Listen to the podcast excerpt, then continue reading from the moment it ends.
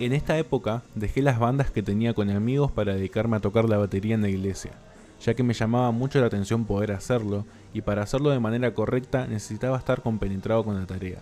Como parte de este ejercicio, empecé a adentrarme en la búsqueda de bandas sintis y alternativas con principios cristianos y a tocar la batería en este lugar. Los dejo con una selección de las canciones más representativas de esa época de búsqueda.